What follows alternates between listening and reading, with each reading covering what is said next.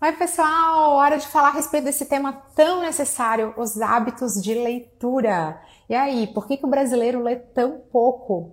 Me preparando para estar com vocês aqui ao vivo, eu acabei encontrando umas estatísticas aí alarmantes. A França chega a ler cinco vezes mais que a média do Brasil. Então, nós lemos apenas 2,5 aí, 2,5 por ano. É muito pouco. E esses são hábitos que são realmente desafiadores de serem criados, se iniciam na infância. Olha como é que é importante trabalhar isso desde cedo. Para estar junto comigo nesse bate-papo aqui, vou receber a maravilhosa Adriana Kraus. Ela vai estar com a gente. Eu quero convidar todos vocês para também interagir e assim sempre mandar suas dúvidas para a gente responder e fazer um bate-papo muito dinâmico. Adri, muito bem-vinda. Que prazer te receber aqui. Obrigada, obrigada pelo convite. Eu, eu acho muito legal como o universo é capaz de, de criar conexões, porque eu sempre ouvi falar da Camila, da Camila Renault, da Camila Renault, por uma amiga minha, assim, que é uma amiga de paixão de longa data, que é a Ana Paula Ruschel, e ela sempre trouxe é, de forma orgulhosa, assim, como ela admirava o teu trabalho. Eis que fomos conectados através de um evento da CIB e aqui estamos nós. Foi bem isso. A gente estava ali entrando ao vivo, mas a gente estava cheio dos protocolos, né, Adri? Então a gente, ah, tava ali, olá, é um prazer. Gente, é assim, tá? Quando a gente tá. Ai, vocês se comunicam também, mas tem todo um decoro, tem toda uma situação, era uma solenidade, tínhamos autoridades presentes, então a gente estava bem comportada e aí viramos amigas virtuais. Hoje estamos aqui para conversar sobre esse hábito tão importante. Fico muito feliz com essas conexões. Vou deixar aqui público, quem não tem como fugir, para Ana vir para uma live também. Eu já faço acontecer. Eu quero muito te dar as boas-vindas, dizer que eu tô muito feliz, te admiro muito. Você é muito famosa, muito conhecida. Todo mundo vê seu rosto, ouve sua voz sempre. E eu quero que você faça suas apresentações aqui, né? Eu tô, eu tô podendo te ver, esse conteúdo tá em podcast também. Então eu sei que eu quero que você dê, assim, pelo menos uma pinceladinha na tua história, em quem é a Adri. Então, quando tu comentaste comigo que teria uma apresentação, eu me lembrei de uma frase que dizia assim, né? Quem você é se você não falar o que você faz? E eu fiquei eu pensando, eu já fiquei pensando sobre ela, assim, né? E aí eu, me veio a minha infância misturada com a minha fase atual. Eu sou uma mulher intensamente, intensa e intensamente positiva. Desde que eu me conheço por gente, eu olho o copo meio cheio, sempre acho que as coisas vão dar certo, vão melhorar. Tem meus momentos de dúvida, claro, mas se eu tiver num cenário crítico, eu vou, depois de passar a turbulência maior, eu vou conseguir olhar o copo meio cheio e sou muito produtiva. E sim, assim, né? Eu estou sempre produzindo, sempre, sempre, sempre. Então, é, isso que passou pela, pela minha cabeça. Claro que depois que eu virei mãe, essa descrição mudou um pouco também, né? Eu incluiria aí que eu sou uma pessoa hoje em dia com medo de morrer. Eu não tinha medo de morrer. Eu dizia sempre que eu tinha medo de envelhecer, mas que eu não tinha medo de morrer. Agora eu tenho. É, e também comecei a me sentir um pouco mãe de todas as crianças do mundo, né? Dizem que quando uma criança morre, a gente morre um pouquinho junto, né? Então acho que por isso que a gente sente tanto quando nós escutamos notícias trágicas. E também depois da maternidade eu me sinto mais responsável ainda pelo futuro, pela diferença que a gente faz aqui onde a gente está, sabe? Então, desde que eu me tornei mãe, eu, a minha preocupação é me tornar uma pessoa melhor, para minhas filhas terem um exemplo melhor, né? E aí eu me lembro de uma frase do, do Cortella, que eu vi numa palestra uma vez, que ele disse que a gente precisa inverter uma frase que é muito comum, que é senso comum. Não é que mundo nós vamos deixar para os nossos filhos, é que filhos nós vamos deixar para esse mundo. Então, depois da maternidade, minha preocupação em ser uma pessoa melhor, em, em vários níveis e em todos os personagens, né, as nossas versões que nós somos, mãe, irmã, profissional, ficou assim ainda mais aguçada essa vontade. Adri, que maravilhosa. Você sabe que essa história de medo de morrer, fiquei chocada. Porque, olha só, duas coisas que mudaram muito depois que eu me tornei mãe. E, gente, mordendo língua direto, tá? Adorei que a Adri não falou que ela tá mais cansada. Eu sou estilo mãe cansada. Eu vivo chorando fadiga por aí, gente, tô muito cansada e tal. Eu não era tão cansada quando, antes de ser mãe. Uma coisa, eu nunca entrei num avião, balançou e eu tive medo, gente. Nunca. Agora, se fala assim, ah, a gente está sem, sem teto, eu começo a querer fazer umas orações.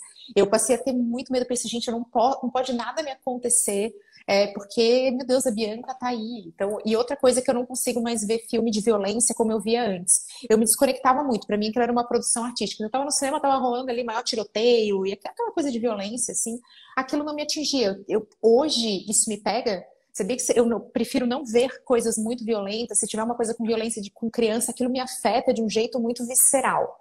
Então, acho que isso fala de, do quanto a maternidade nos transforma dessa forma muito intensa mesmo.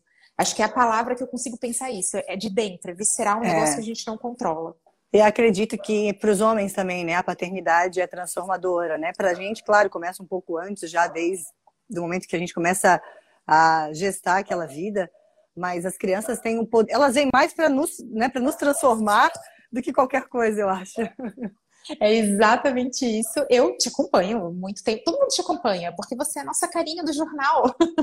nossa voz sempre elegante. E eu sei que você está em novo momento de, de carreira. Gente, nos bastidores, eu e a Adri, a gente estava falando sobre como apresentar isso para vocês. Eu estava na dúvida se era no começo ou no final. Falei, quem, quem que eu quero enganar? Eu não vou conseguir, porque eu tô curiosa que eu não tô sabendo dos detalhes. Me conta um pouco desse momento super intenso que você viveu também na tua, na tua jornada. Eu acompanhei pelos stories. Então, vou aproveitar que a gente está ao vivo que eu vou saber em primeira mão. Então, deixa eu aproveitar e cumprimentar todo mundo que está chegando, né? Eu vi alguns nomes conhecidos aqui, mas agora eu não consigo voltar mais. Obrigada, viu, gente, por, por estarem aqui com a gente. Para mim é, é um dia de mais aprendizado ainda. Eu quero conhecer mais e mais o trabalho da Camila, até porque nessa minha nova versão eu preciso ainda mais é, das tuas dicas, das tuas orientações, né? Como. Então, que, que é a minha mudança? A minha mudança é a vontade de olhar mais para dentro, né? Então, desde que a minha primeira filha nasceu, eu tinha vontade de trabalhar de outra forma. E aí veio a mudança para Blumenau, aí veio a pandemia, e eu fui adiando, porque como é que você vai fazer uma mudança de carreira, uma transição de carreira com aquela pandemia acontecendo? Quando as coisas começaram a melhorar, aí eu comecei a me abrir né, a olhar para, para as coisas que estão realmente acontecendo, a prestar atenção nas oportunidades que estão lá fora, a valorizar cada vez mais meu networking, que é tão forte há 25 anos, né? Eu me lembro quando eu fui para Florianópolis, eu tinha minhas fontes ainda, né? Lá eu consultava as fontes aqui, e vice-versa, isso que eu fiquei quase 20 anos lá. Então, isso foi, foi algo que foi muito intenso para mim, ficar atenta, tá? E agora? E aí começaram a, depois que passou o auge ali, aqueles primeiros seis meses da pandemia, é, as oportunidades começaram a aparecer, alguns convites de mais eventos, que é algo que eu já fazia, que eu conseguia conciliar com a TV, mas começaram a surgir convites para outros trabalhos que, por conta do jornalismo, do nosso código de ética, né, a gente separava muito bem. Mas durante a pandemia eu lancei meu primeiro livro, né? Deixa eu até mostrar para vocês aqui. Ai, mostra. Aqui, ó.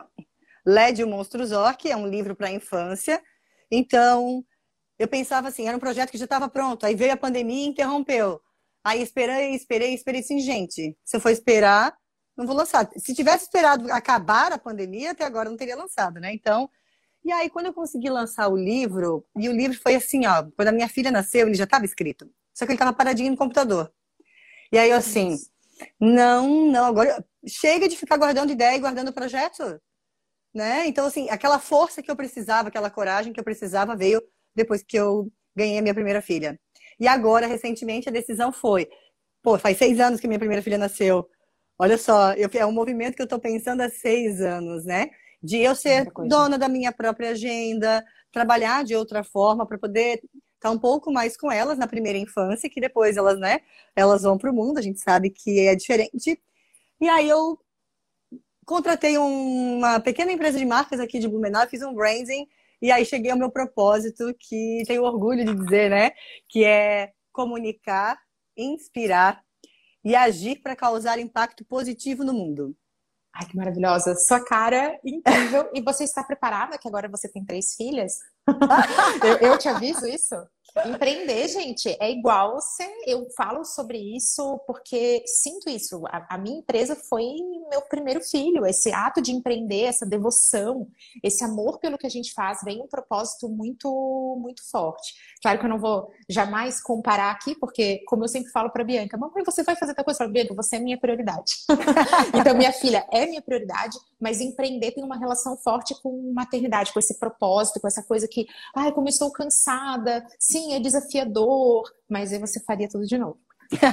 então, nesses anos todos em que eu estive na imprensa, eu sempre fui empreendedora. Eu era repórter e eu apresentei um projeto para circular o estado de Santa Catarina, treinando os repórteres júniores. Eu depois eu virei editora-chefe do Bom Dia Santa Catarina, passei a ser gestora de pessoas e projetos.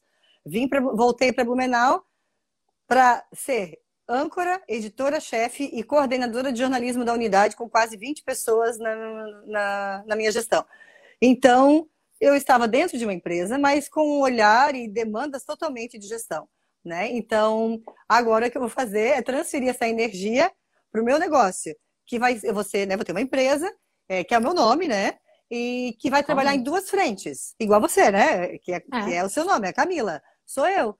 25 anos né, na TV catarinense, então assim, eu tenho uma expertise em comunicação, então eu vou trabalhar em duas frentes, que é a comunicação e a literatura. E Ai, no pilar, no pilar da literatura, que é, é, algo que, claro, eu falei aqui do livro, né? Mas quando eu falo de trabalhar com literatura, eu não falo só em lançar mais livros, que está no meu radar, que eu tenho, né? Estou escrevendo, tenho livros aí para serem lançados também, mas eu falo em compartilhar informações para as pessoas que não têm noção do que difere.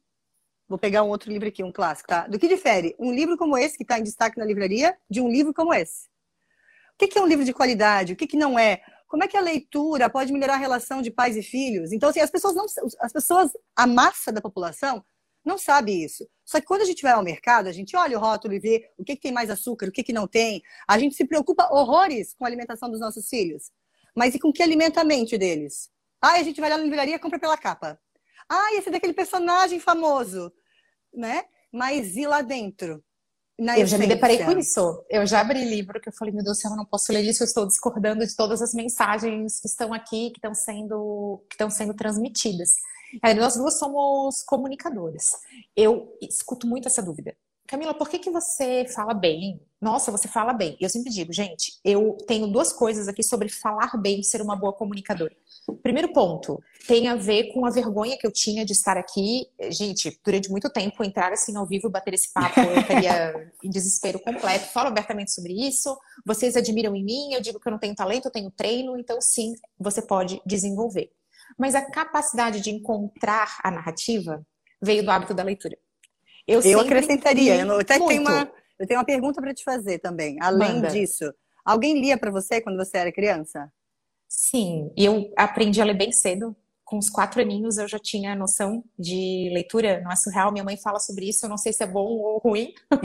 eu sempre fico meio assim, ai mãe, cedo e tal, mas sim, minha mãe, a minha mãe é super nerd, tá, gente? O fato de eu ser nerd hoje foi porque minha mãe é, me inspirou e me conduziu por isso.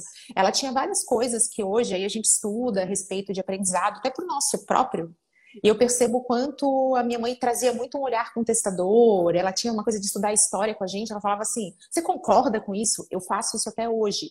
Porque senão a gente vira um pouco de massa de manobra, a gente vai pegar aquela informação e não vai digerir, não vai ter um olhar crítico sobre isso. Eu defendo muito o olhar crítico.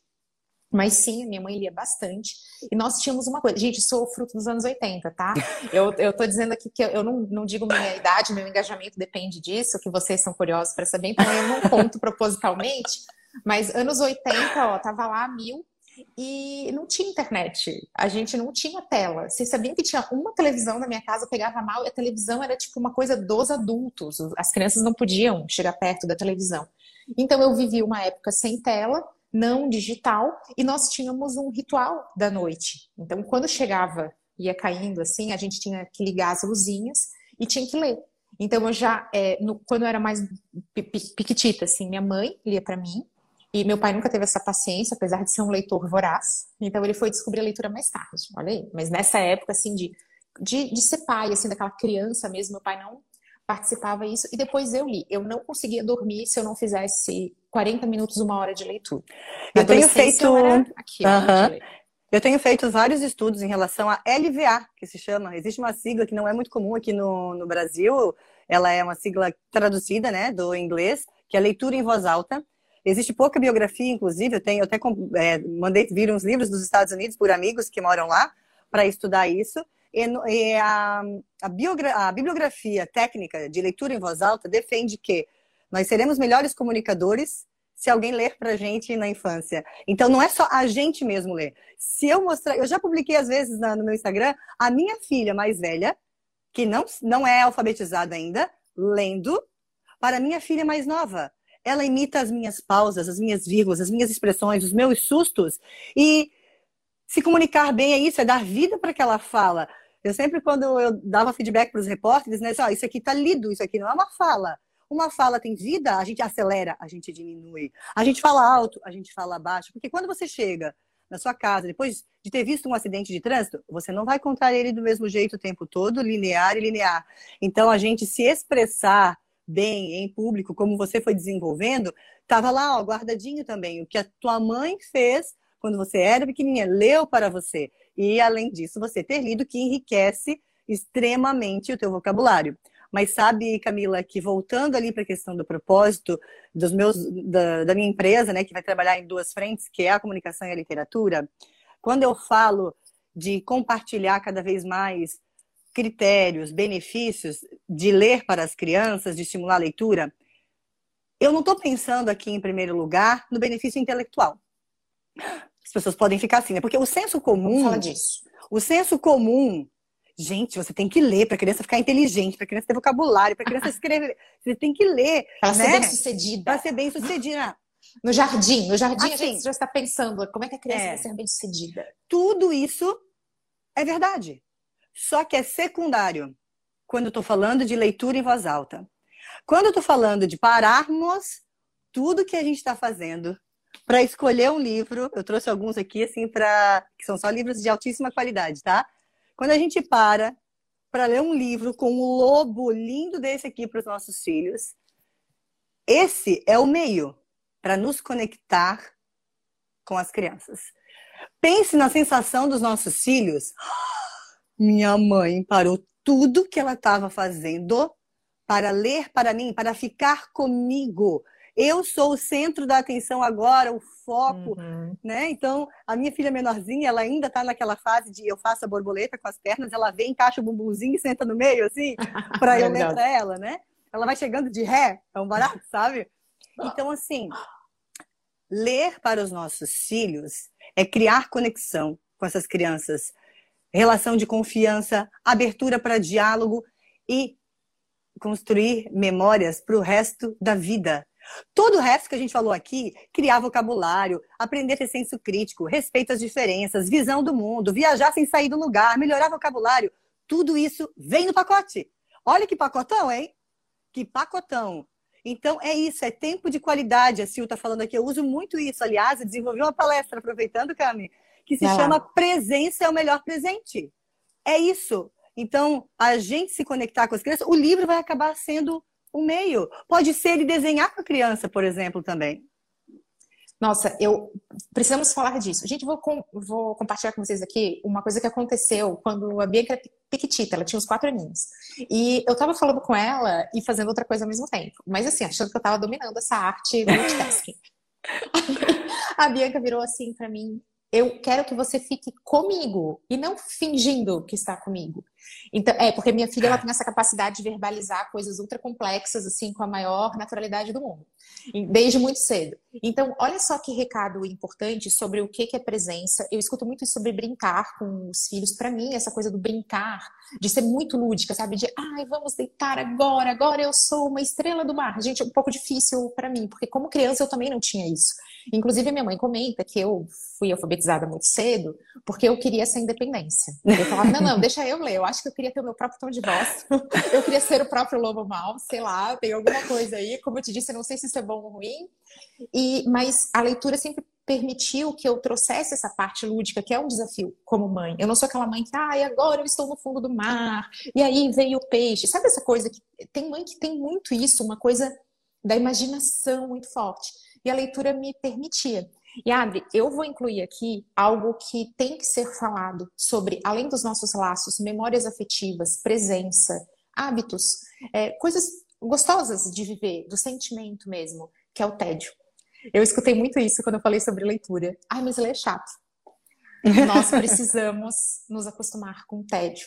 Quem, assim como eu, é velho e estava lá nos anos 80, né, vibe Stranger Things, a gente tinha, a gente não tinha tanto entretenimento.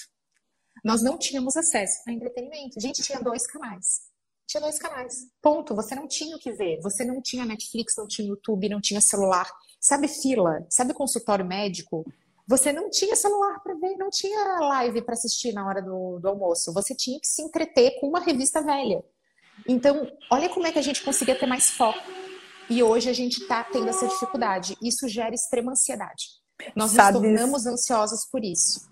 Eu participei do lançamento da campanha da Sociedade Catarinense de Pediatria, da campanha contra, ou melhor, né, a favor, né, da, da desintoxicação digital, né, contra a intoxicação digital alertando para os perigos do excesso de telas na infância. Né? Para vocês terem uma ideia, de 0 a 2 anos, os médicos não recomendam nada de telas. Nada. E nessa, numa das palestras, uma psiquiatra falou o seguinte: sabe qual é o motor da criatividade? Ócio. Ócio. É. E nós adultos, porque atenção, gente, nós somos os responsáveis, tá? Nós. Nós adultos não estamos permitindo que as crianças fiquem ociosas. Aí ela fica um, ficou um pouquinho parada ali na sala, começou a, a discutir com o irmão. Ai, pega aqui o tablet para parar de discutir. Como é que eles vão aprender a resolver conflitos? Começou a dar um pouquinho de trabalho. Gente, tem uma música da Palavra Cantada que diz assim, ó, criança não trabalha, criança dá trabalho. Então eu penso assim, ó, ou a gente se conscientiza como adultos que a criança vai dar trabalho hoje, no futuro, ela vai tocar a vida dela, ou ela não vai dar trabalho hoje, que vai ficar com a fuçada nas telas, mas vai ser um adulto que vai dar trabalho depois. Então, o ócio é o motor da criatividade. E aí, a criança está lá, acabou de almoçar no restaurante, ou melhor, alguns pais não esperam nem acabar de almoçar, né? Já colocam uma tela enquanto a criança come. Ai, mas não tem outro jeito. É que desintoxicar é igual um vício, né, gente? Já está comprovado que telas viciam e vai ter o período de transição que vai ser um pouco caótico, menos, mais caótico, e aí nós temos que encarar da mesma forma. E é, é, um hábito, né? Criar um novo hábito é como ir para academia. Quantas vezes, vou, vou usar por mim aqui, quantas vezes vocês acham que eu comecei, recomecei, desisti e voltei para academia? Não, quantas vezes a gente acorda com vontade pra academia, gente? Meu marido fez essa pergunta para mim, que eu tô botando ele no negócio dos hábitos. Ele falou assim: ai, quando que vai acontecer de eu acordar de manhã e não querer cancelar a minha ida? Eu falei, meu Deus, como é que eu conto para ele que nunca? É uma é isso. outra que você tem vontade de fazer as coisas. Os e aí é hábitos, é isso. eles nascem da disciplina e não da motivação, gente. Hum. E aí a criança, aí esses dias as minhas filhas estavam sem nada para fazer, né? Não tinha ligado televisão, nada. Aqui em casa a gente tem umas regrinhas, né? Televisão só final de semana Dia de semana, se precisar, desenho curto, né? Alguma... Ah, tem uma reunião online, estou sozinha com as meninas. 20 minutinhos, tal. Ou já preparo assim, ó, massinha, já preparo um terreno assim para elas brincarem e, e, deixo, né? Eu uso sempre como último recurso, não como primeiro. Não é demonizar as telas, foi isso que a Sociedade Catarinense de Pediatria trouxe. Não é demonizar, faz parte do nosso mundo, do mundo deles. Mas uma coisa é incomodou, porque o incomodar me incomoda, porque a criança está incomodando, né? A criança está querendo explorar o mundo, né? Mas o adulto, se, o adulto se incomoda com a curiosidade e agitação da criança, e a primeira opção é tela. Por que, que a primeira opção não pode ser um livro na bolsa? Um lápis e um papel? Aí tá, chegou, passou tudo isso, pô, precisamos de mais cinco minutinhos. Vamos colocar, mas você vai escolher o que colocar para essa criança. E não ela ter autonomia de ir lá e escolher um conteúdo que você não aprova, porque você quer ter um tempo para você. Né? É, mas é, essa, esse é o teu tablet, adoro essa. Esse aqui é o tablet do, do fulano. Gente, aqui, é, é, como mãe vida real, nenhum aqui de nós é cristal zero defeitos. Uhum. Até brinquei que eu sou mãe cansada, sou mãe cansada mesmo. Mas isso é muito interessante, assim, refeições, não pode ter telas. Então, isso, inclusive, para os adultos. Ah, Camila, você já deu o tablet para jantar? Já. já, eu queria muito jantar, estava super cansada, isso gerar um, um, mega conflito. Mas eu gosto dessa ideia de que não é a primeira opção. E, Adri, vou, a gente está falando aqui de criança, tá? Mas nós adultos, nós sofremos, gente, nós somos crianças que cresceram. Isso é precisa ser abordado. Nós não somos tão diferentes assim das não. crianças. Adulto faz birra. Muita. A gente sente tudo que eles sentem, inquietação. Só que a gente fica, olha só o fulaninho. Só que a gente se anestesia muito. Eu mesma, direto, eu tenho, tenho que fazer esse policiamento. Eu penso, ah, estou com sono, vou dormir. Não, vou mexer no celular. Nunca é um negócio legal para mim. Nunca. Eu poderia estar ali descansando. Eu sinto isso. A leitura antes de dormir, ela é muito reparadora para mim. Igualmente. Muito reparadora. Deixa eu, deixa, eu, deixa eu falar um pouquinho disso também, porque é isso. A gente não está aqui apontando o dedo para ninguém. Eu já precisei usar tela, principalmente no auge da pandemia, né? Que eu fiquei em casa com as duas, tendo que trabalhar, escrever um texto, gente. Como eu, era minha bebezinha, tinha um ano e seis meses, um ano e oito meses. Era colo, colo, colo. Eu precisei colocar, mas aí eu colocava na televisão. Ninguém nunca ficou assim, sabe, no celular. Eu escolhi os conteúdos, mas o que eu quero dizer assim, eu também precisei já usar no restaurante, mas para mim é depois de comer. Cada família tem a sua dinâmica. O que não pode, o que assim, né, não é que não, o que a gente está sugerindo aqui é que não seja a nossa primeira opção, porque o ser humano se deixar, gente, a gente sempre vai pelo caminho mais fácil. A gente falta na academia, a gente não vai ler o livro, e a gente vai dar o celular ou o tablet para a criança, porque nós, seres humanos, optamos pelo que é mais fácil. É, isso é do ser humano. É do ser humano. Aqui até chegou uma pergunta maravilhosa. Deixa eu ler com toda pompa e circunstância. Adoro. Gente, que eu vou passando aqui, inclusive meus olhares perdidos durante a live são por causa disso, eu estou de olho em vocês. Muitos pais não têm tempo para fazer isso, esse hábito de leitura, por conta do trabalho, do cansaço. As babás que fazem esse papel, o que vocês diriam sobre isso? eu acho que depende do incômodo que cada pai sente desse momento, né? Por exemplo, tá, eu preciso da babá, não vou estar na hora de dormir, por exemplo, né? A leitura para as crianças não precisa ser feita só pelos pais, né? Ela pode ser feita pelos avós, pode ser feita pelas pessoas que é, cuidam, que, que acolhem essa criança, né? A minha irmã lê para as minhas filhas, quando as minhas filhas dormem lá, a tia. Então pode ser a babá. Agora, é, é que isso foi, por exemplo, um movimento que algo que me incomodou e fez eu fazer o movimento. Um nível de trabalho tão exacerbado que eu não estava conseguindo equilibrar o tempo de qualidade com as minhas filhas. Eu, eu, Adriana, quis fazer uma mudança. Porque eu tenho, eu tenho assim, alguns questionamentos sobre esse mundo atual que a gente vive. Eu acho muito maluco essa ideia de que acorda 5 da manhã, né? 5 e meia, 6 horas, que é o meu padrão, deixa as crianças na, na creche ou escolinha para ficar das sete às seis para uma mãe que também deixa dela numa creche ou escolinha lá perto da casa dela, uma mãe que é professora, vir para cá e cuidar da minha filha. Gente, sério, esse modelo que a gente construiu, a gente acha lógico. Esse modelo que a gente construiu, que a gente fica 10, 12 horas longe dos filhos, a gente acha lógico, não estou dizendo que é certo ou errado. Estou só fazendo uma reflexão assim. Eu, Adriana, me incomodo com esse modelo. Eu acho que a sociedade, é, é, e nós mulheres, né, na ânsia de queimar o sutiã, não equilibramos bem uh, o conjunto de demandas que a gente tem, de desafios com a maternidade. Entendeu? Por qual é o problema de uma mulher trabalhar quatro horas? E, e entendeu? E tudo bem. Mas o, o mundo, eu acho que ainda vai. Eu achei que a pandemia ia surtir mais efeito nesse sentido, porque todo mundo diz assim, meu, depois da pandemia as coisas vão mudar, vamos valorizar mais a família, vamos ficar mais tempo junto. Eu vi que poucas pessoas fizeram esse movimento e muitas voltaram para o piloto automático. Eu quero falar sobre isso, porque tem a ver com cansaço, que é uma das principais queixas. Meu direct bombou de, ah, você sabia que a gente lê mais. Todo mundo falando de cansaço, e eu também. Posso falar aqui que eu, eu passei a ler menos depois que eu casei, porque meu marido não tem um hábito de leitura tão forte quanto eu. Então, é, naquela coisa de parceria, tinha TV no quarto, gente, não ligo TV no quarto. Mas quando eu casei, há mais de 10 anos atrás, eu ligava. Então, tudo isso foi atrapalhando. E depois que a Bianca chegou, é, é isso, ah, eu vou ler com ela. Gente, às vezes eu terminei o livrinho dela, eu já tô dormindo. E aí eu não tenho essa coisa para ler. O que que. Essa questão de o tempo, como é que a gente usa? O tempo é algo muito mais delicado dentro da sociedade para nós mulheres. Isso é algo que eu discuto abertamente com meu marido e ele concorda. Então, nós temos que estar com as unhas feitas, o homem não. O cabelo, então esse tem o quê? Eu tô tomando muito cuidado para falar esse tem o quê. Nós não temos que nada. Mas vocês vão entender o meu ponto aqui. Ah, um homem, vou usar o exemplo da unha. Eu tô aqui com a unha pintadinha e tal. Se a minha unha estiver toda descascada, isso gera uma consequência de imagem que o meu marido não tem. Só que fazer unhas demanda tempo. Então, se exercitar leva tempo. Cuidar da aparência, os homens têm uma vestimenta muito mais simplificada. Isso tudo são estruturas da sociedade. E durante muito tempo cabia às mulheres esse papel de educação, de cuidar, de criar filhos, que hoje é mais compartilhado.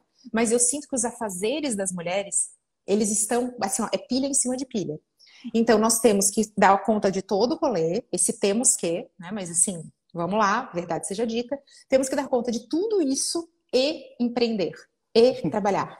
E, para, e esse e, e, e são somatórios que geram, sim, cenários como a gente tem hoje, de fadiga, de exaustão e de mais cobrança em cima de nós. Para teres uma é ideia, fato. eu só consigo ler os meus livros, né, as minhas leituras, só de manhã. À noite eu não consigo, eu durmo, eu pego no sono. Então, assim, ó, o meu ritual é: eu acordo mais cedo que todo mundo, faço as minhas coisas né, e consigo ler. Nossa, nesse verão é, e nessa primavera, né, nesse verão e nesse outono, eu li muito, porque eu acordava, lia dois capítulos, ia para a academia do prédio, daí voltava, acordava as crianças. Mas isso significa acordar 15 para as 5, 5 horas da manhã.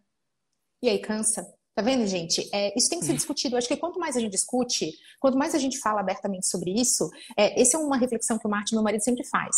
É, a gente tem um negócio que eu deixo a Bianca na escola, ele busca, nós somos profissionais altamente ativos. A minha filha também tem uma rotina parecida com de tantas crianças, que é isso. Eu, mãe, deixo para uma outra mãe que deixa os seus uhum. filhos e que a gente está aqui trazendo essa reflexão. E eu lembro que uma vez a gente estava conversando e chegou uma, uma amiga nossa e falou assim: Nossa, como você tem sorte nossa, seu marido é um paizão. Meu Deus, como você pode contar com ele, porque você trabalha muito. Ele virou e falou assim: Eu acho que eu trabalho mais que a Camila, tenho uma rotina mais equilibrada que a minha, passa mais tempo, e eu tô simplesmente deixando essa criança aqui, é uma coisa tão rápida. Mas olha como vem uma cobrança assim: olha que paizão! Uhum. Ele faz um isso aqui. Então, ele trouxe essa, é, essa reflexão sobre como fazer a, acontecer essa demanda tão grande. Eu acho que o teu exemplo é maravilhoso e eu vou deixar essa dica, tá, gente? Porque como é que Camila dá conta de leitura? Todo mundo, como é que Camila lê? É a mesmo rolê, exatamente igual. Eu acordo, faço café, a casa em silêncio, é um prazer inigualável para mim. Eu tenho um prazer na minha vida chamado Casa em Silêncio. Vocês não estão entendendo. Eu vou dizer uma coisa para vocês assim, ó, imagina, né? A coisa, a, a melhor e mais incrível experiência da minha vida se chama maternidade. Mas eu adoro esse tempinho só meu. E tudo bem, né, gente? Porque, ai, tudo bem, a gente precisa desse tempo. E eu amo. E aí, assim, o, mais, o maior barato também, né? Quando eu ainda estou naquela fase que as crianças acordam, e para ninguém achar que o mundo é mil maravilhas, né? É, hoje, por exemplo, eu não dormi nada essa noite. Né? Minhas duas filhas acordaram, é, meu marido está viajando. Então, assim, foi uma noite mal dormida. Então, hoje eu não acordei para ler, né? Não deu para acordar para ler, e tudo bem, amanhã vai dar. É, mas eu acho barato, por exemplo, às vezes que elas acordaram antes da hora e me pegavam lendo, ou na sala, ou no banheiro, entendeu? Porque aqui em casa, uma estratégia para ler sempre, deixa eu até falar disso, é os livros estarem expostos. Porque agora eu não posso mostrar o celular que eu estou usando ele, né? Mas onde é que fica o celular? O tempo todo na mesa, no bolso, em algum lugar. Onde é que fica a televisão? majestosa no lugar de destaque da casa. Rainha do lar. Rainha do lar. Onde é que estão os livros? Os nossos, os das crianças. Então, aqui em casa tem livro no quarto delas, no chão, assim, numa cesta, na sala, no rack, junto com a televisão. Aqui no meu quarto, né, onde tem a maioria. Então, tá, tá espalhado. E onde elas possam ter acesso a esses livros, pegar, explorar. A minha pequenininha, deixa eu contar. Mamãe, eu quero pegar, eu quero ir ao banheiro. Tá, filha? Quero pegar um livro para ler três anos de idade. Ela nem sabe ler, né? Mas ela lê do jeito dela, claro, lê pelas imagens. E isso muito adulto tem que cuidar, que a gente fala umas coisas que a gente mina a vontade da criança ler. Mas você não sabe ler? Gente, como é que uma criança não vai ler? Olha, olha isso aqui, eu vou te mostrar essa imagem para vocês aqui. Olha aqui, como é que uma criança não vai ler? Essa é a bucha mais linda de tão feia que eu conheço, tá? Então, assim, é. como é que ela faz a leitura dela? Esse gato tá bravo? Tá, agitado, então ela faz a leitura dela. Aí ela chegou para mim, mamãe, eu vou ao banheiro, quero pegar um livro para ler. Deu, tá, filha, pega. Ela veio aqui, mais um livro de adulto, seu. E tudo bem, ela veio aqui pegou um livrinho meu, livro de porque ela queria ficar, não era um livro ilustrado, né? Ela queria ficar fazendo, né, me copiando. Então, a história do, do excesso de telas também, a gente tem que cuidar muito com faço o que eu digo, mas não faço o que eu faço, né? Filha! Foi minha história, mamãe. Lê mais, filha! Filho, vai ler, tá? Enquanto eu tô aqui no TikTok. né? Então, é muito isso. Aqui, ó, a Vânia Pinheiro deu até vontade de ter filho pequeno. Nossa! Gente, se deixar, meus óvulos estão aqui, ó. Uh, meu útero tá. se eu tivesse começado mais jovem, eu tinha uma penca de filhos, né? Eu comecei tarde, que é transformador. E olha que eu tive dois puerpérios bem intensos, assim, bem difíceis emocionalmente falando, mas transformadores, né? Transformadores. É isso, a gente aprende muito com, com as crianças. A Bianca me fez uma pergunta maravilhosa. Ela chegou, eu tenho uma, uma, biblioteca que fica no meu quarto. Gente, eu tenho poucos livros físicos, depois eu quero te ouvir. Se ler no Kindle é uma coisa não tão legal ou legal. Eu vou agora confessar, agora é a hora da verdade. Eu nunca comprei tanto livro físico porque eu é. fico querendo fazer conteúdo para vocês. aí eu penso assim, aí ah, eu vou comprar um livro físico que vai ficar legal na thumb. Eu vou é. comprar um livro físico que aí eu tiro foto, eu faço stories. Se não, gente, tá. minha biblioteca é digital. Mas eu tenho uma aqui, ó, dá pra ver um pedacinho. Um vai falando, ó, dá pra ver um pedacinho aqui no meu escritório e eu tenho também na minha casa.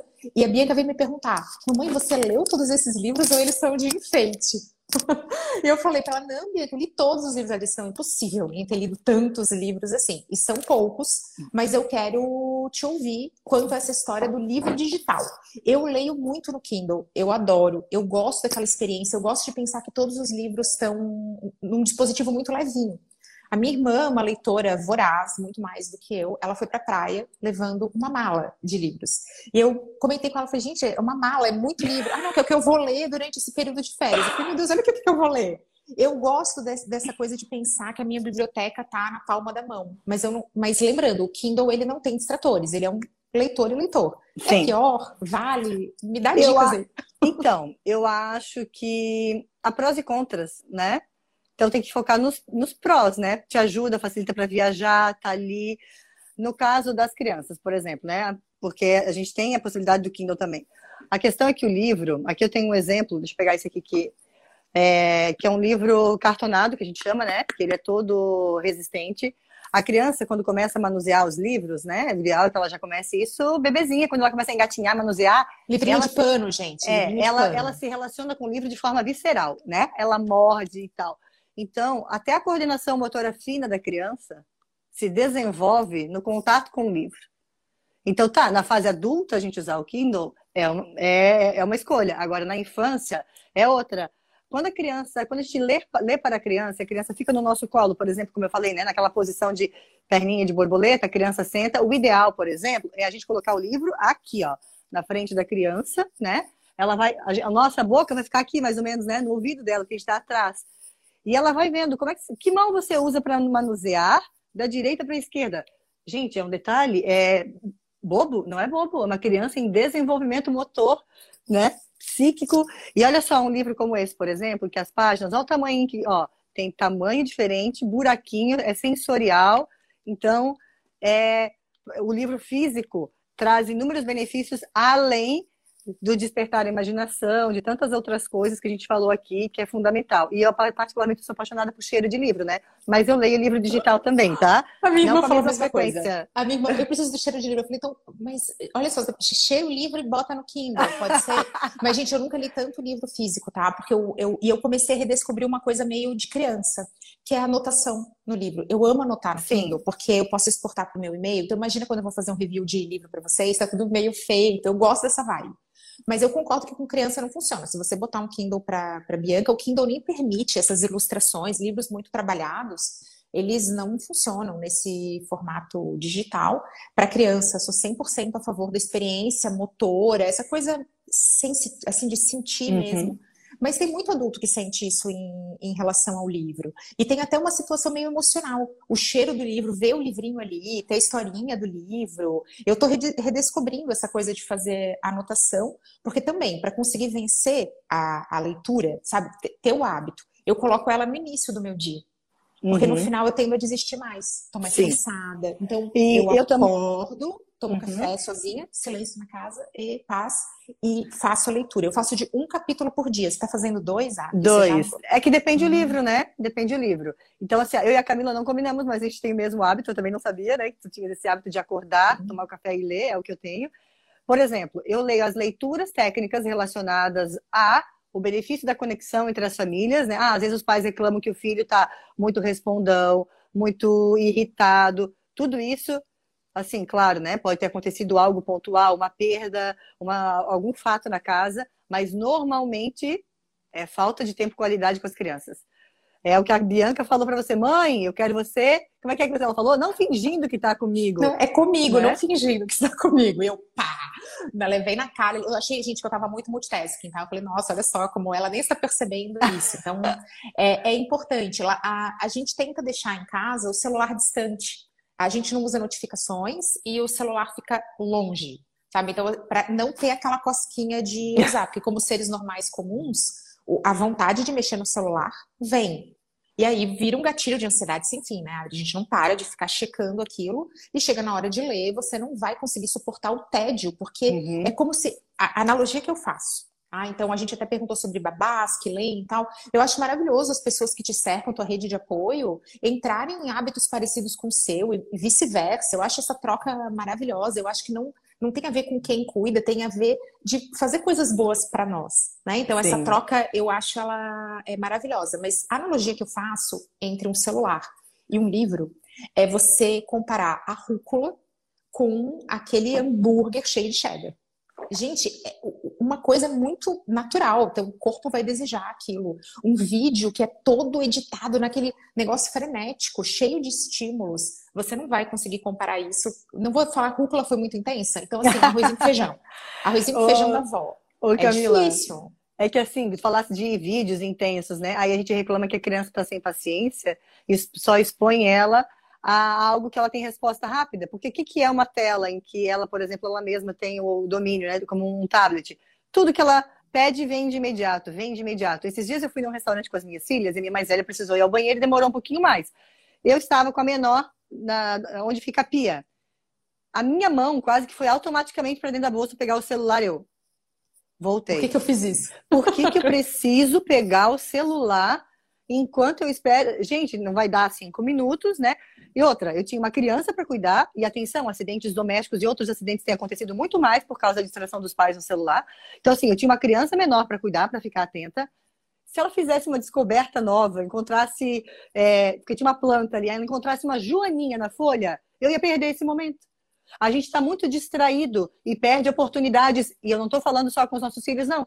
Perde oportunidades na vida, perde oportunidades de negócios, perde oportunidade, porque a gente, às vezes, lá no trabalho, está distraído, não se conectou, não ofereceu tempo de qualidade para o colega de trabalho, passou a oportunidade. Eu lembro que tem um meme que eu já vi, um vídeo, que é assim, é uma pessoa na rua com uma propaganda, e na propaganda está escrito assim, ó, pare aqui, faça tal coisa e ganhe 10 mil reais em prêmio. Todo mundo passa no celular, e não ganha 10 mil reais em prêmio. Então, nós estamos distraídos para as oportunidades, para a vida, para os nossos filhos, perdendo o primeiro passo muitas vezes, entendeu? Porque a gente está olhando demais para o celular. E a gente não quer que eles fiquem, mas a gente fica. E é um exercício para mim também. Como jornalista, e eu, por ser gestora, pensa, eu tinha uma equipe que começava às 5 da manhã e eu não estava lá às 5 da manhã. E uma equipe que saía às 9 da noite e eu não estava lá às 9 da noite. Ou seja, eu tinha que ficar de olho o tempo todo no celular, full time. E isso é uma coisa que eu, inclusive, levei para minha terapia. Essa hipervigilância me incomodava. Tá, daí ela me ensinou. Maravilhosa, é isso aí, é mesmo. Hipervigilância. É, hipervigilância. Então, ela foi me ensinando algumas técnicas, nem todas eu conseguia, eu sou um ser humano como outro qualquer, eu falho e eu tento de novo, e eu tento de novo. Até passou uma pergunta aqui, Adriana, meu filho tem três anos, né? Quando eu vou ler, reclama. É tentar de novo. É tentar de novo e é tentar de novo. Mas como? Primeiro de tudo, descubra um livro que você gosta de ler. Vou falar desse aqui, que é um livro, assim, apaixonante, que eu já mostrei aqui antes, que é o Bruxa Bruxa Vem à Minha Festa, tá? Ele é um clássico e é um clássico para a infância. E quando eu falo para a infância, gente, é para a infância de todas as idades. Livros de qualidade são feitos para a infância de todas as idades, ou seja, para a nossa infância. Porque quando a gente vai ler para os nossos filhos, a gente está lendo para a gente também, para aquela criança que mora aqui dentro, que a gente lembra dela. Então, digamos que eu peguei esse livro, li, me apaixonei. Você vai ler de outro jeito para o seu filho. Pegou um outro livro, meu marido esses dias, pegou um livro para ler que as meninas pediram, ele não leu antes, ele não sabia qual era a história. E tinha uma, uma questão ali é, paterna. E o meu marido tem uma história paterna delicada da infância. E, e ele assim, aí esse livro aqui não é para criança, deu? É. Não é para criança, eu disse para ele, é para infância de todas as idades. Olha como, esse, olha como esse livro te tocou. Por que, que ele te tocou? Eu consegui fazer a leitura. E ele também, claro, mas incomodou a ele. Uhum. E um uhum. livro de qualidade faz isso. Ele, um, a gente tem que se preocupar quando a gente é pai e mãe. Então, assim, ó, talvez você esteja lendo para o seu filho que não quer que você leia um livro muito bobinho, muito óbvio. Deixa eu pegar aqui, olha aqui, ó. Barbie, você pode ser médica. Eu já sei o que é esse livro, né? Barbie pode ser médica. E aí os diálogos é, são bem óbvios, tem que, daí são bem didáticos. Aí tem a diferença, né, do livro didático do livro literatura para a infância, que é arte, despertar a imaginação. Então, ah, Adriana, quer dizer que não é legal as crianças terem? Tudo bem, o que a gente tem que estar ciente é, ela ganhou esse livro, tá? Não foi eu que comprei. É, é um livro de, de mais pobre de vocabulário, mais pobre de construção da história, mais óbvio, né? Então, assim, quando você pega um livro como este aqui, que traz um lobo, que desconstrói a imagem de lobo que tradicionalmente a gente conhece, será que todo mundo que tem cara de lobo é lobo? Né? Será que todo lobo é mau? Então, é, que livro que a gente está ofertando para a criança para ela não ter interesse? Porque, ai, mamãe não lê. Então, um, se preocupar em ter livros de qualidade, né? Você gostar do livro que você vai ler para a criança e que aí você lê de outro jeito e criar hábito não é fácil, né, Camila? Tem que ter persistência, né? Eu tava aqui super pensativa. Gente, para mim seria um desafio ler, é, sabe, tem certos livros que me entediam. E eu percebo que com a Bianca também. Ela, eu recentemente, a gente fez assim a leitura dobradinha. Eu li O Menino do Dedo Verde, com ela, que eu não lembrava mais, e ela amou. A ponto dela estar tá dormindo, aí eu parei de ler ela, eu quero saber o que vai acontecer. do tipo assim, eu, eu ainda estou aqui, eu não estou dormindo. Que e máximo. a gente fez na sequência a leitura do Olhinhos de Gato, que era um livro que eu lembro que eu amava quando era criança, da Cecília Meirelles. Meu Deus do céu, gente. Eu não sabia, é, era, foi que nem ver Top Gun, sabe? Você vai ver Top Gun dos anos 80 e você fala, gente, a história era isso? Não, a, é, Dancing Days. Gente, Dancing Days era isso? Esse clássico era isso? Eu fiquei chocada igual, aquilo foi um pouco de decepção, porque eu lembro lembrava de uma narrativa tão envolvente. Mas fiquei, posso te falar uma coisa? Aquela então, Camila. É, sai um pouquinho disso, gente. Às vezes, assim, é. ah, tem que ler esse livrinho aqui, pega umas coisas diferentes, assim, a criança curte. E tu, tu falaste agora uma coisa que é muito importante. A Camila que viu Top Gun dos anos 80 não é a Camila de hoje. Você fez uma outra leitura, era aquela Camila. E o livro, eu vou dizer para vocês, ó, eu leio esse livro para as minhas meninas desde que elas eram bebê. Elas ficavam muito mais atentas na infância ao barulho a risada da bruxa ao miado do gato. Elas foram crescendo, foram ficando mais interessadas no enredo, né? Quando elas forem alfabetizadas, elas vão ler de novo, elas já não são as mesmas crianças. Por isso que eu digo, não se desfaçam dos livros. Deixem as crianças voltarem para os livros e fazerem novas leituras desses livros. E outra, tem outra dica legal para o pai que falou ali, ou mãe, não lembro se era pai ou mãe, do filho que não gosta, né? Começa pouquinho, gente. Começa com um, começa com pouco tempo. Eu adotei uma nova estratégia aqui em casa também, que é a leitura do café da manhã. Adriano, mas de manhã correndo, escola. Ah! Tem um pois é, me conta disso, né? Como?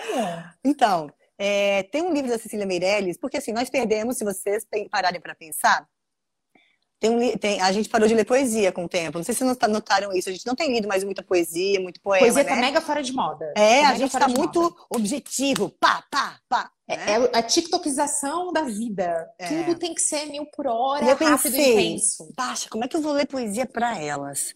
Um, não pode ser corrida. Uma atrás da outra. E é um livro que, de tanto a gente manusear, ele, as folhas se soltaram. E aí eu tenho as poesias soltas. Então, o que, que eu faço? Quando elas acordam, eu já deixo assim, ó, umas cinco espalhadas pela mesa, sabe? Como decoração do café da manhã. Aí elas, mamãe, uhum. lê essa. Aí elas escolhem uma, e é uma poesia, gente, que não leva um minuto para ler. Às vezes é 50 segundos, às vezes é, entendeu? Aí, mamãe, o que, que eu faço? Eu nem sempre consigo, tá? Não é mundo, não é propaganda margarina aqui, às vezes eu não consigo. Eu procuro eu comer um pouquinho antes do que elas, né? Assim, eu, eu, como adulto, come mais rápido, normalmente, né? A criança demora um pouco mais, se distrai com uma borboleta, com, com um lápis que está em cima da mesa. e aí, o que, que eu faço? Como? E aí eu pego, eu como um pouquinho antes, às vezes que eu consigo, às vezes eu não consigo, e tudo bem. Eu digo, filha, espera que eu vou terminar de comer, aí eu leio. E não é todo dia que eu consigo, todo dia que eu lembro. Teve semanas que eu fiz assim, ó, vários dias seguidos, ai, morri de orgulho de mim.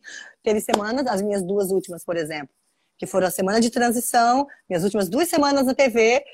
Gente, eu estava com demandas a milhão, não consegui, né? Então, mas é isso, ideias novas, não ter a leitura, porque o que, que a criança pode estar associando? Ai, é, tem que ler, quer dizer que eu tenho que ir dormir, às vezes a criança não quer ir dormir. Outra coisa, antecipar a hora de dormir. Pode ser que a criança já está cansada. Quando a criança está cansada, ela já fica irritada. Daí ela, você vai ler e ela vai estar tá irritada. Então, qual é a dica? Não é ler para fazer a criança dormir. É ler. Aí que está o X da questão, gente. Eu vou parar para ler para você, para ficar mais tempo com você. Então, talvez incluir momentos de leitura que não sejam na hora de dormir, para a criança se atrair pela leitura da hora de dormir. Então, ah, brinca um pouquinho, aí, ah, agora eu vou ler. Tá, mas ele não quer parar para ler.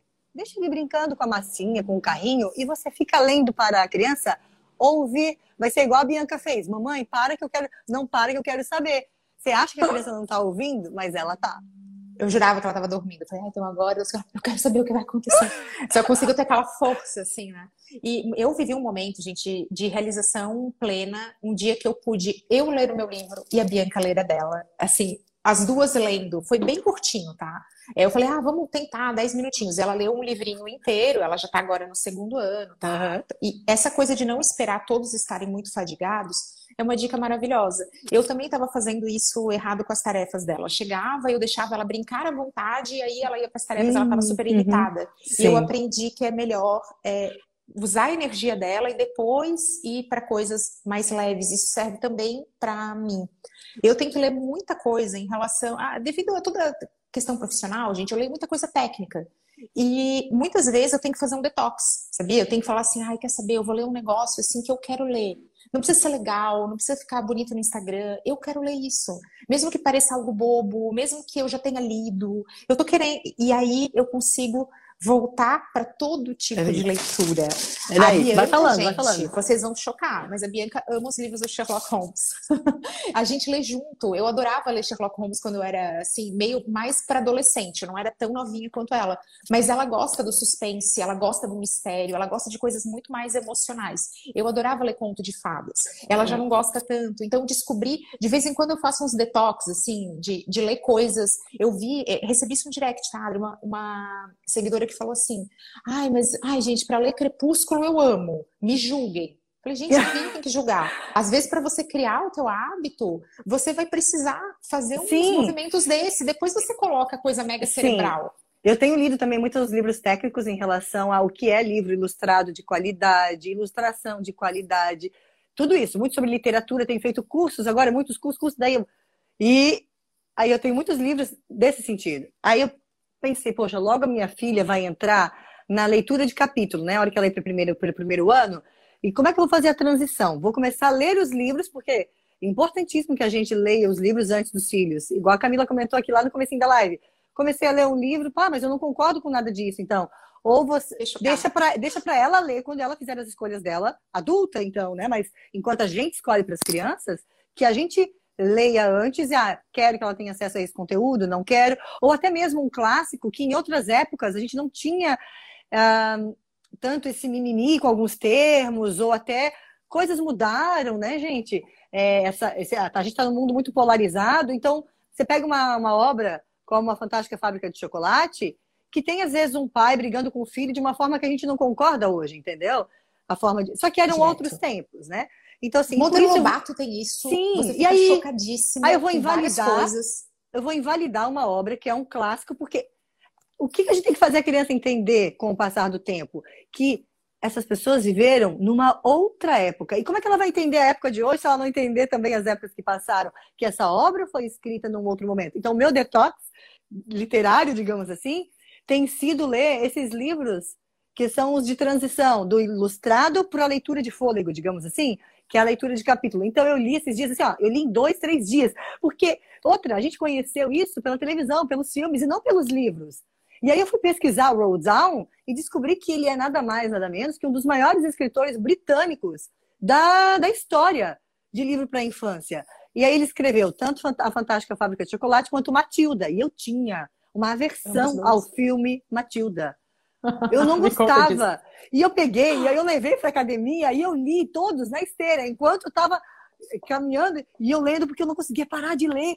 E, gente, uma leitura leve, tá? O meu detox da leitura técnica, né? Digamos assim. E aí, assim, eu também fiquei conhecendo os livros que eu sei que serão o próximo passo da minha filha mais velha. Ai, gente, que coisa maravilhosa. Esses livros, é, tá vendo? A gente falou aqui de Top Gun, Dancing Days, esses filmes que te chocam. Eu tive isso com o menino do Dedo Verde, uma hora que fala que o pai castigou, bateu no filho. Aí ele olhou assim: o pai está batendo no filho, que é uma coisa que, gente, nos anos 80 era considerado. Gente, normal. eu apanhei dos meus pais e, eu não, e a minha filha não pode saber disso. E eu já regra aqui em casa é aqui ninguém machuca ninguém né? E tudo bem, eram outros tempos, né? É. Meus pais não sabiam dizer eu te amo. Hoje em dia eles falam né? Eram tempos, gente, eram tempos muito loucos, tá? A TV era uma na sala, pegava dois canais, é, tinha propaganda, as propagandas eram enganosas, tá? A gente tinha choques de realidade no Natal. Você jurava que o carro funcionava quando o carro chegava. Ele não funcionava, você ficava ultra frustrado. E você tinha que empurrar. Era... É, essas coisas eram assim normalizadas. E é maravilhoso chegar nesse momento e a gente começou falando de senso crítico, né? Que minha mãe falou: "Você concorda com isso? O que, que você pensa disso?" E não somente ouvir e como realmente você vai incentivando isso. Tem um projeto do Itaú que se chama Leia para uma Criança, que eu participo. E sabe que uma coisa que eu tenho uma experiência muito legal de leitura, lendo esses livros, tem um que a Bianca ama, que é o Tatu Balão. Gente, é aquele livro que ela revisita. O Tatu Balão era bebê, foi e tal, e hoje, ai, o Tatu Balão. Tem toda uma relação. Ele é um livro maravilhoso. Ele trabalha certos temas que são polêmicos e que às vezes a gente não sabe como abordar de uma forma muito especial. Então, é que você nota que aquela é, literatura de qualidade tem um estudo por trás, tem uhum. um background, sabe assim, um suporte, uma coisa que você sente que ali tem alguém que estudou para aquilo, que teve um olhar muito sensível para aquilo e que soube externalizar de um jeito de narrativa leve. E são temas que a gente ia é, ter maior dificuldade de, de abordar. É que nem pegar uma professora, sabe, pedagoga, que vai explicar? Gente, eu vivi isso na pandemia. Eu não sei explicar como uma pedagoga sabe. Eu ficava, gente, olha só como ela faz. Meu Deus, é totalmente contrário da gente. Eu acho que a literatura infantil tem isso. De ter uma leveza, um jeito de abordar temas ultra polêmicos que a gente se embananaria todo. Sim, eu tenho a, a literatura para a infância, ela é fantástica nisso. Eu tenho um livro que fala, que trata, o tema central é a morte e não cita uma única vez a palavra morte. E eu não falei nada para minha, as minhas filhas quando eu li. A minha mais velha pegou. A minha mais velha, o repertório dela, ela, ele morreu? Ela perguntou assim. E eu não achei que ela fosse pegar na primeira. E aí então outro cuidado, atenção, pais, tios, avós, padrinhos, todos que estão aqui presentes, que se relacionam com crianças, a gente tem que se policiar. Porque a gente quer ir explicando o livro para a criança. A gente, ah, entendeu o que aconteceu? Ah, olha aqui, ó, outra coisa. Para aquelas pessoas que perguntaram, a criança não está. Se a gente transforma o momento da leitura no momento depois de questionário, você entendeu? Mas e isso? Mas e aquilo? Interrogatório pós-leitura? Cadê a leitura por prazer? Então, assim, ó, a leitura, gente, é para fruir. Ficar fazendo questionário com a criança, vendo se ela entendeu, ela vai se sentir assim, aí vai começar aquela história, né? E se eu errar? Primeiro, o quê? Deixa eu achar aqui se eu tenho algum livro maravilhoso. Por exemplo, aqui, ó, esse é um livro imagem. Ele não tem narrativa verbal, só narrativa visual. Se eu ler esse livro para minha filha, eu vou contar de um jeito, de acordo com o meu repertório. Se a Camila ler para Bianca, a Camila vai contar de outro, porque ele só tem imagens, tá? E aí, ora, eu posso contar. Aqui, ó. Deixa eu mostrar a contracapa. Aqui tem um gatinho e aqui tem um cachorro. Ora, eu posso contar a história pela perspectiva do gatinho, ora, eu posso contar pela perspectiva do cachorro, e assim vai passando, né? Ó. E aí eu vou contando. Aí, se a criança falar assim, ó, e eu posso falar, ah, o cachorro está caminhando sobre as nuvens. Não, mamãe, ele está correndo. Tudo bem? Se a criança entendeu que o pai foi viajar, lá no livro que eu falei da morte, ah, o papai foi viajar, daí você vai falar, não, ele morreu. Você não tem que entregar as coisas. É spoiler igual de filme. E aí o adulto é. tem essa mania de querer que a criança entenda o livro na primeira vez. Gente, tem livro que até hoje, livro para infância, que até hoje eu leio para as minhas filhas, e às vezes ah, eu não tinha visto isso aqui antes. E a minha filha às vezes pega alguma coisa que eu não peguei lá na vigésima vez que a gente lê o livro. No meu livro, por exemplo, eu vou dar um spoiler aqui, tá? Só um. É, quando eu fui planejar o livro, o, o ilustrador ele estreou junto comigo. Então, eu e ele estudamos tecnicamente o que, que seria ilustração de qualidade. Então, Aqui não é, aqui não é spoiler, mas olha quanta referência tem só nessa imagem aqui. Referência de, de, de aquela espada te remete a quê? Aquele capacete, sabe? Aquela, aquela, aquele monumento ali, aquele monumento ali, ó. Me remete a Ilha de Páscoa, por exemplo. Ilha né? de Páscoa. Então, assim, E tudo Tem coisas ser... medievais. Isso, então, ó, quanta coisa, quanta referência, mas que repertório a criança tem que ter para entender essas referências? A minha filha não entendeu que você quer um capacete, por exemplo, sabe, de um soldado. Mas daqui, daqui a algum tempo ela vai ter repertório para isso. Ela vai ver um filme, ela vai ver um desenho, ela vai, ler, vai aprender nas aulas de história. Tem isso. Então, livro para infância de qualidade traz referências que a gente não tem que ficar explicando, traz coisas escondidas. Então, por exemplo, deixa eu mostrar aqui. Nesse livro tem personagens escondidos, agora nem eu achei a página rapidinho aqui. Aqui, é tão escondido que nem eu achei. A gente tem aqui uma dupla de páginas que é no escuro. Então, quando você lê essa dupla, se é à noite na hora de dormir, você não enxerga algo que está escondido. Eu estou com iluminação de artificial aqui e mais a natural da janela e eu vou aproximar para ver se você consegue ver o que, que tem na parede, tá? Vou aproximar, ah. vou aproximar, vou aproximar, vou aproximar. Ai, gente, é alguma referência do, do O Grito? É Isso é mesmo, é um ratinho. Só que se você lê à noite, né, com a meia luz no quarto, a criança não vê. Então, o que, que, é essa obra? Por que, que ela está aqui? Por que, que, é um ratinho? E aí, um, então é isso, sabe? Quando a criança está desinteressada, a gente tem que se preocupar que às vezes o livro é, é bobinho, é óbvio, né? Como eu estava falando aqui, né? Não tem nenhum problema elas terem acesso, desde que a gente tenha ciência de que é um texto mais pobre e que a gente precisa proporcionar acesso. Eu tenho o livro que fala da morte sem falar de morte, é esse aqui, ó, O Passeio.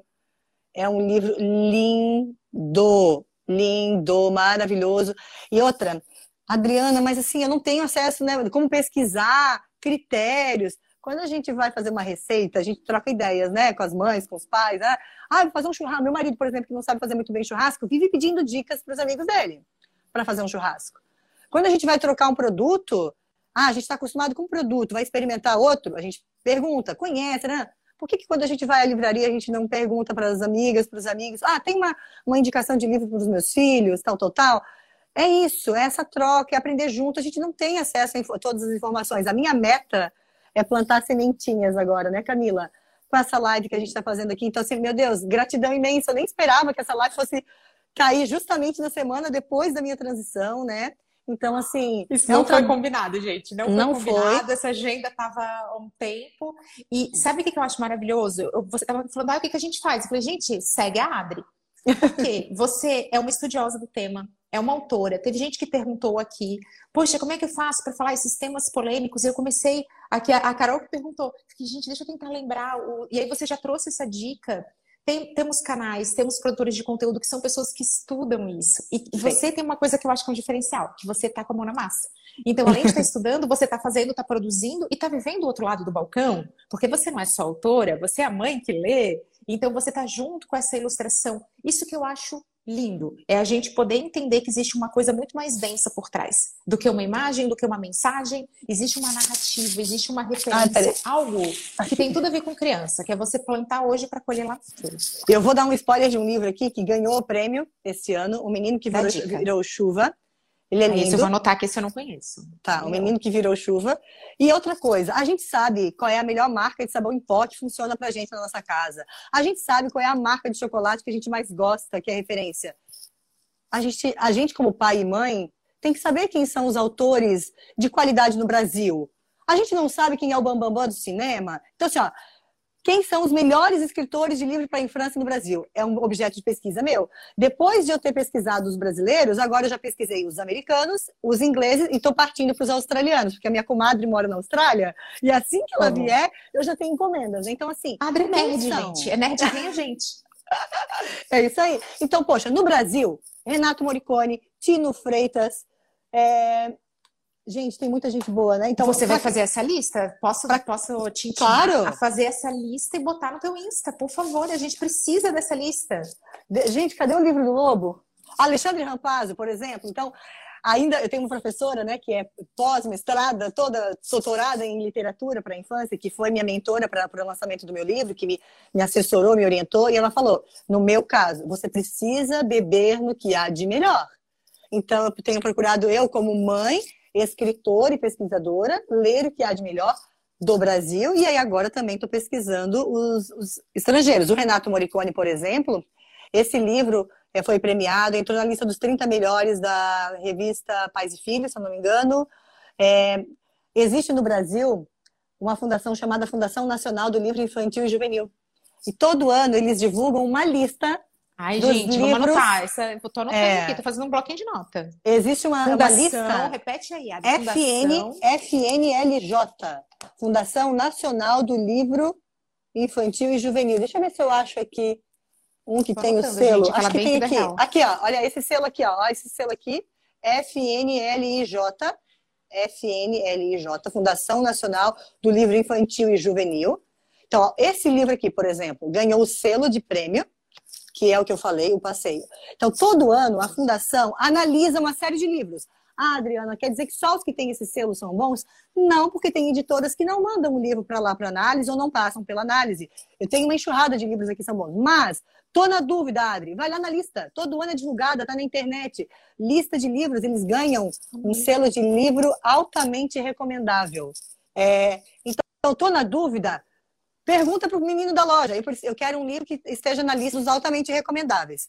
Não consegui pedir dica para os amigos, não conseguiu entrar no Instagram da Adri Dicas, porque eu tenho destaques lá, né? Eu tenho nos meus destaques várias dicas de livros. Então, não conseguiu, não deu tempo. Quando chegar na livraria, pede, olha, eu quero um livro que esteja, que tenha o selo altamente recomendável. Pelo menos você já sabe que passou pelo crivo de profissionais, gabaritados e tudo mais mas leia antes, porque livros altamente recomendáveis são muito intensos. É aquilo que eu falei sobre meu marido. Para ele, aquela história tocou, ele se sentiu incomodado de ler para as meninas. Eu li, deixa eu contar para vocês, eu li A Caminho de Florianópolis. Nós estávamos, não, A Caminho de Balneário. Nós fomos visitar nossa tia no final de semana. Eu levei livros no carro. Aí eu fui no banco de trás, fiquei lendo para elas eu não tinha lido o livro ainda, tá? Mas eu já, eu já tinha lido a crítica e tinha sido uma pessoa que eu confio que tinha indicado. Então eu li a primeira vez para elas. Eu chorava.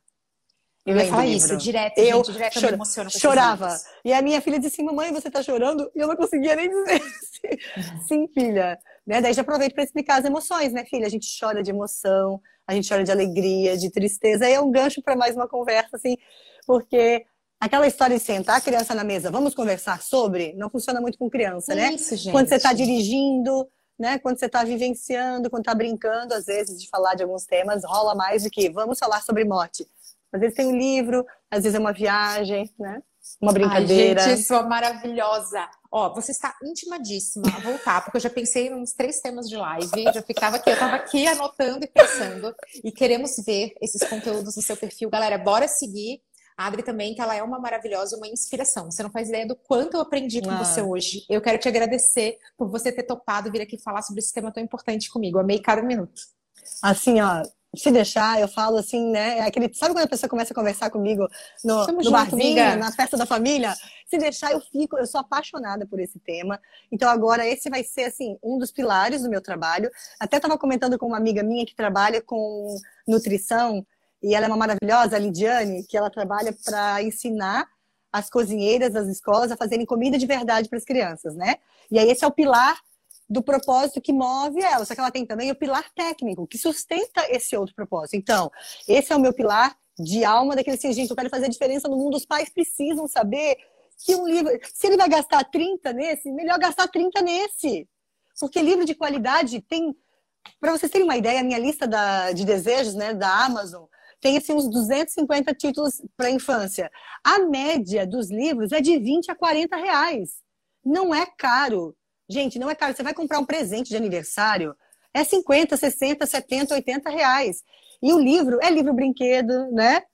Adorei é, é essa o... dica, gente. Presenteia com livro.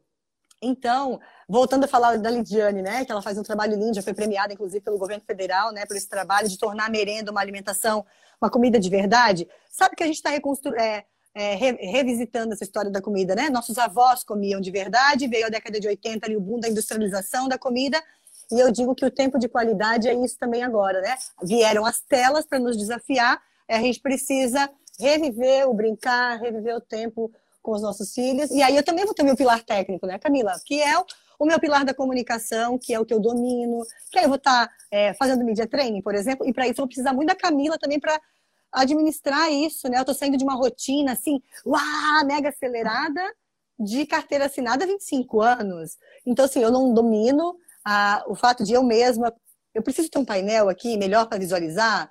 Eu fico pensando, né? Acho que sim, eu sou bastante visual também, né? Tanto que na redação a gente tinha um, um quadro para as nossas demandas. Então, é, já te sigo há bastante tempo, mas não tinha tempo para ficar te acompanhando da forma que eu preciso para aprender.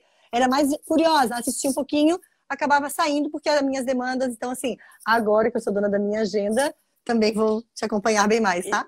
Empoderada Maravilhosa, e você vai ter uma agenda comigo, né? Porque eu já anotei aqui uma quantidade inacreditável. Então você com certeza vai voltar. O pessoal tá pedindo teu conteúdo, hein? Tem interação aqui, por favor, compartilha sua lista, compartilha sua lista. Vai lá na Adri, vai nos destaques da Adri, e ela vai fazer mais conteúdo ainda. Porque, eu vou fazer o seguinte: tem que ganhar o mundo.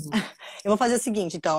A, a, vou atender ao pedido da Camila, eu vou elaborar uma lista com os nomes dos autores. Assim, ó, gente, claro que essa lista poderia ter 500 nomes, mas eu vou colocar assim, ó, os top 10, digamos assim, na minha visão, porque os top 10 para uma outra mãe que lê bastante pode ser que sejam outros. Mas assim, ó, vai ter umas 20 listas de top 10, tá? Então a cada Isso, mês eu, eu, eu, publico uma lista de. Esse é o rolê do produtor de conteúdo. Os melhores tá, tá, faz 20 vezes. Muito, tá. muito obrigada. Nós estamos com o tempo todo estourado, porque quando o conteúdo é bom e a convidada é assim maravilhosa, é assim. Adri, amei cada minuto, te espero de volta. Obrigada, obrigada. Assim, ó, é só gratidão, travou um pouquinho ali, mas agora voltou, né? Então, quero te agradecer do fundo do meu coração, porque uma mãe lava a outra. Eu ouvi essa frase um dia de, minha, de uma mãe que estendeu a mão para mim e, e, mulheres que apoiam outras mulheres, né? Uma mãe que a gente entende as nossas, as nossas fraquezas sem julgamento. Então, o que eu quero é multiplicar esse assunto para que a gente possa ter mais conexão com os nossos filhos. Tamo junto, minha maravilhosa. Se joga e voa. Um super beijo, pessoal. Até a próxima. Me joguei!